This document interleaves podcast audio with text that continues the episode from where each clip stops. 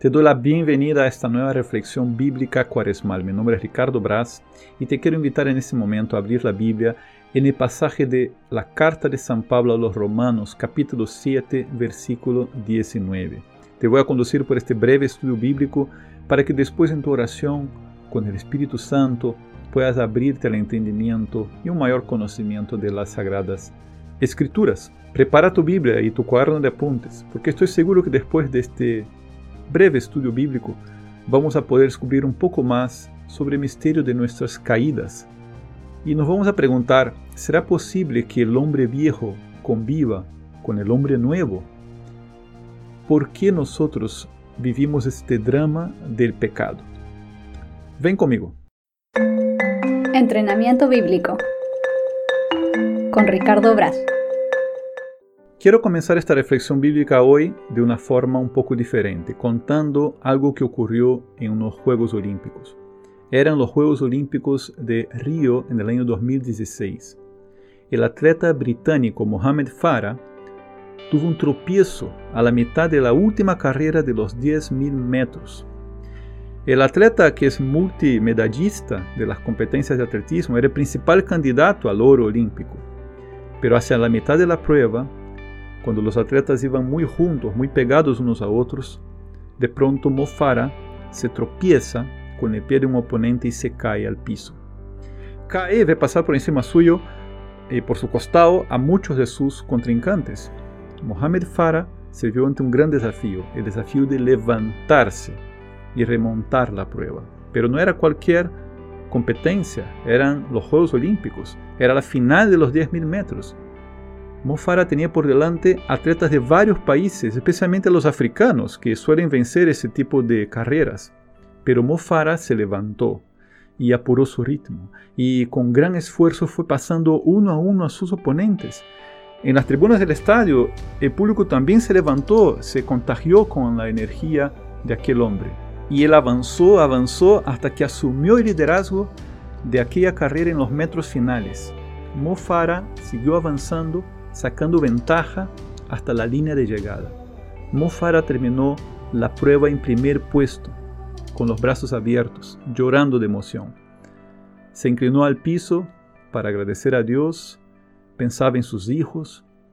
Mofara se levantó de una caída, siguió la carrera y conquistó la medalla de oro en los Juegos Olímpicos de Río 2016.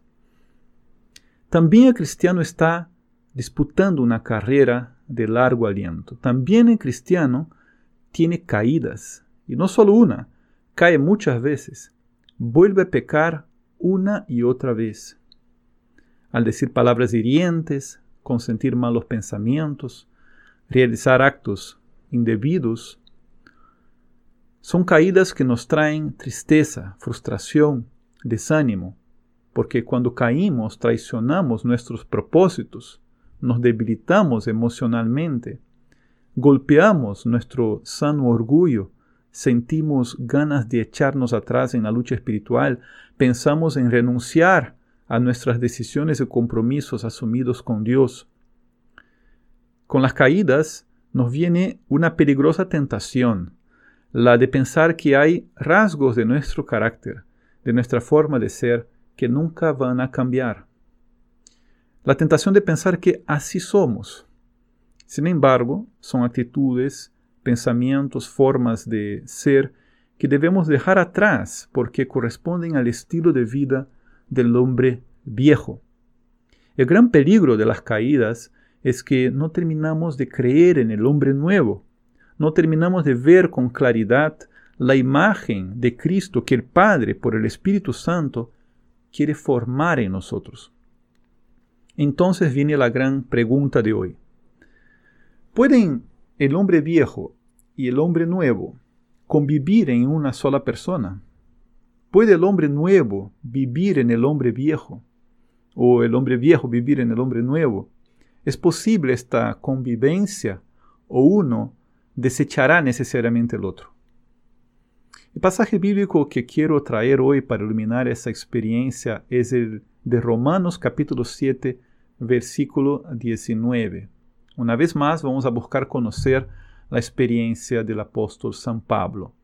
él, después de mucho tiempo, ya entregado del todo a Cristo, describía una dramática experiencia. Dice así, no hago el bien que quiero, sino el mal que no quiero. Romanos 7, 19. Esta afirmación de San Pablo es sin lugar a duda muy realista, muy dramática, pero no debe ser leída fuera de su contexto. ¿Y cuál es el contexto histórico y literario de ese pasaje? San Pablo está hablando a los cristianos de la comunidad de Roma. ¿A qué tipo de cristianos? Ciertamente a cristianos de los dos tipos más comunes que existían en las comunidades cristianas primitivas, los que se habían convertido del judaísmo y los que se habían convertido del paganismo. ¿Cuál es el contexto teológico de esta carta? Toda la carta a los romanos es como un breve tratado sobre la incorporación de los paganos a la obra histórica de la salvación que Dios obró inicialmente por medio del pueblo de Israel. Los cristianos son ahora una comunidad de personas transformadas, una sola comunidad, que ya no se rigen por la ley antigua, escrita en tablas de piedra, sino por la nueva ley de Cristo, escrita en los corazones por el Espíritu Santo. Los cristianos viven ahora bajo el régimen de la gracia, y si analizamos la estructura literaria de la carta, veremos que el apóstol explica esa incorporación de los paganos a esa vida nueva en Cristo. Y precisamente en los capítulos 5, 6, 7, 8, el apóstol hace un paréntesis para explicar el fundamento de esta transformación espiritual. Entonces te invito a leer capítulo 5, 6, 7, 8, es el contexto de lo que estamos estudiando ahora, que San Pablo habla del fundamento para vivir esa transformación espiritual que es para todos, judíos y paganos. ¿Cuál es ese fundamento? Que Dios ha creado en su Hijo una nueva humanidad. Ahora vivimos en una sola familia, creada por Dios en Cristo y en el Espíritu Santo.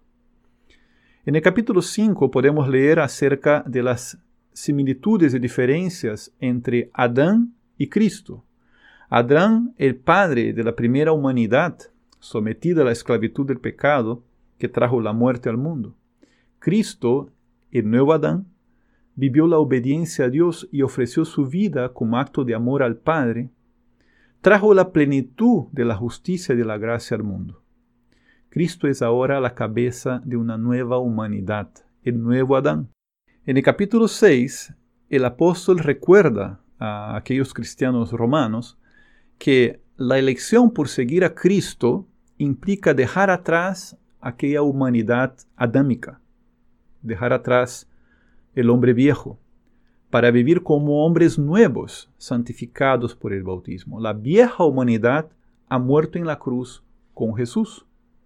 La nueva humanidad ha sido levantada con Él de entre los muertos.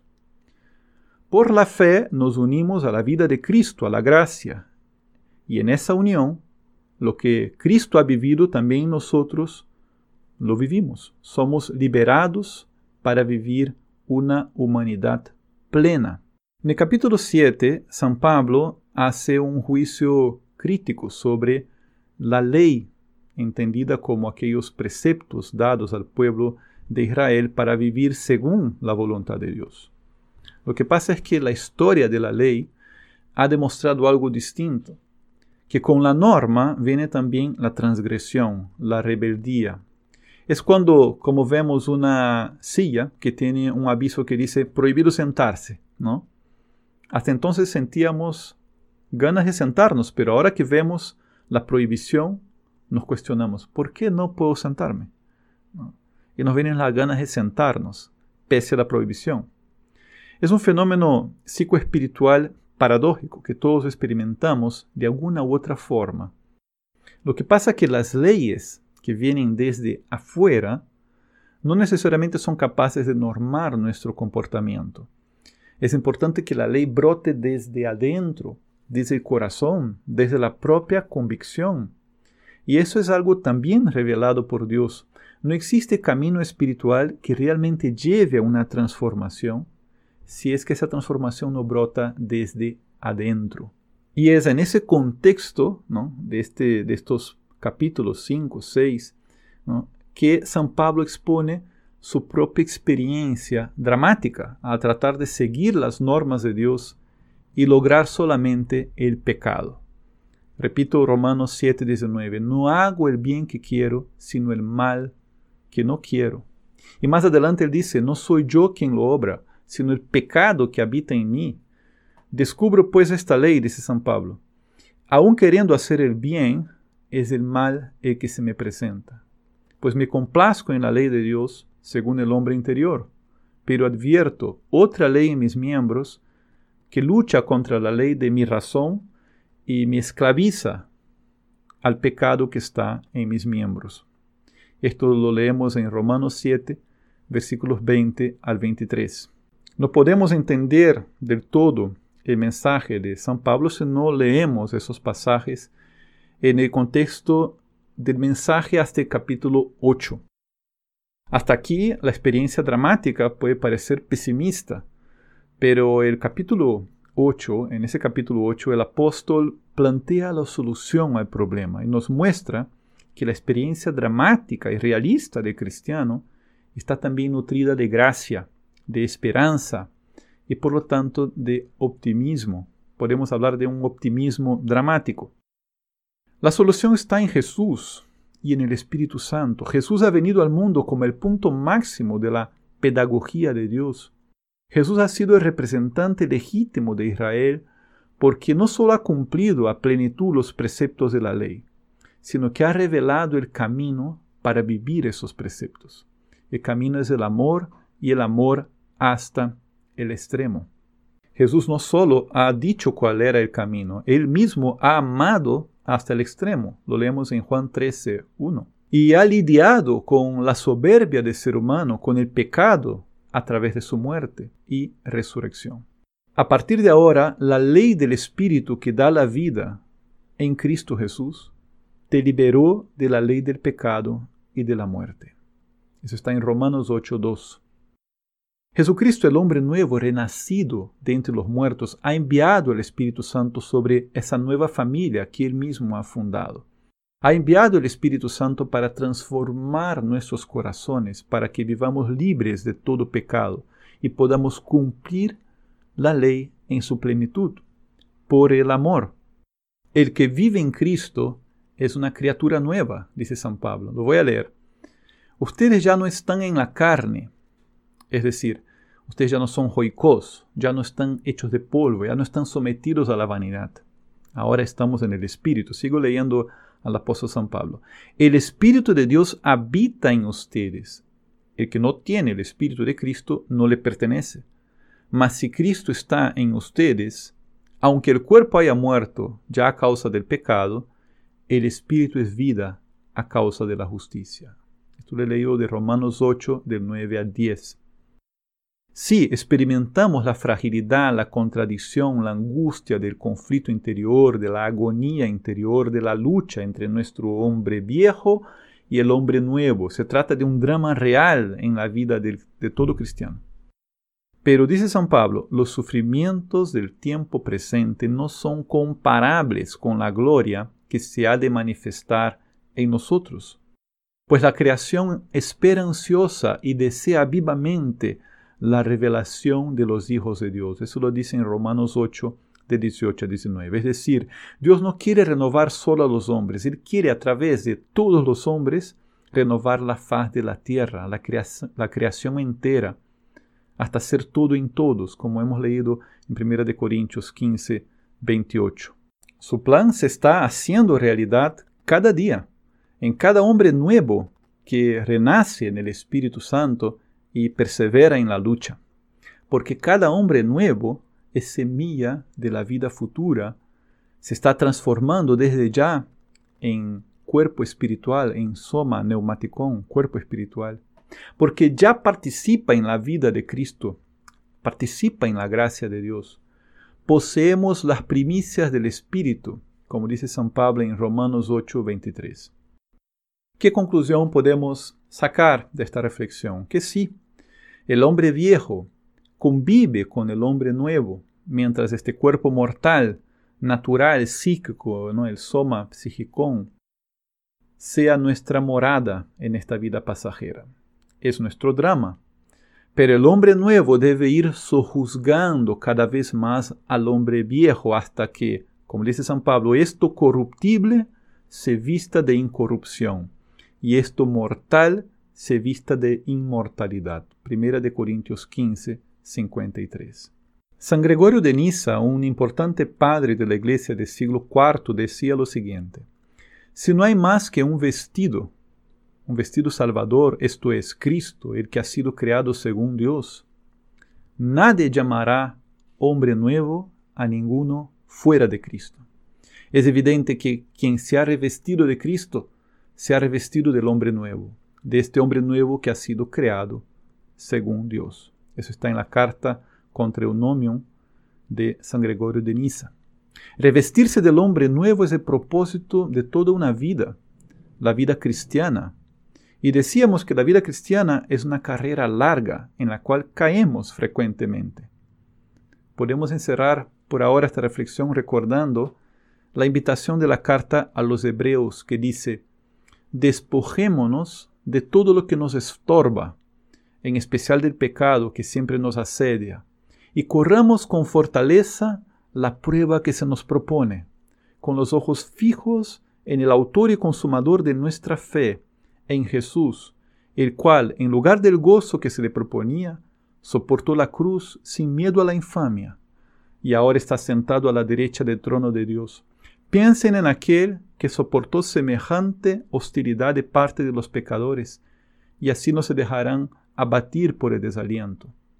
Después de todo, en la lucha contra el pecado, ustedes no han resistido todavía hasta derramar su sangre. Hebreos 2, del 1 al 4. Recordemos a Mo Farah, el atleta que conquistó el oro olímpico de los 10.000 metros en Río 2016, tras caer y tener que remontar. Y pensemos en esta cuaresma como un momento oportuno, como un kairos para una verdadera conversión hacia dónde estoy corriendo, dónde estoy fijando mi mirada, en el hombre viejo, en Adán, que está sometido a la vanidad y reduciendo su existencia al polvo, o tengo la mirada puesta en Jesucristo, el hombre nuevo. Es la hora de despertar a la luz porque somos hijos de la luz. Es la hora de salir del imperio de las tinieblas y vivir la libertad que solo Dios puede darnos es la hora de corregir el rumbo, de tomar la brújula y reorientar nuestros pasos hacia el reino de Dios, hacia la soberanía de Cristo en nuestras vidas. Esta ha sido una reflexión breve y sencilla. Si quieres profundizar más sobre la Biblia, será necesario que estudies y ores con la Sagrada Escritura. Antes de que te vayas, te pido que valores esta reflexión, que la compartas en tus redes sociales Deja tu comentario, suscríbete para seguir recibiendo más formación y meditaciones sobre la Biblia.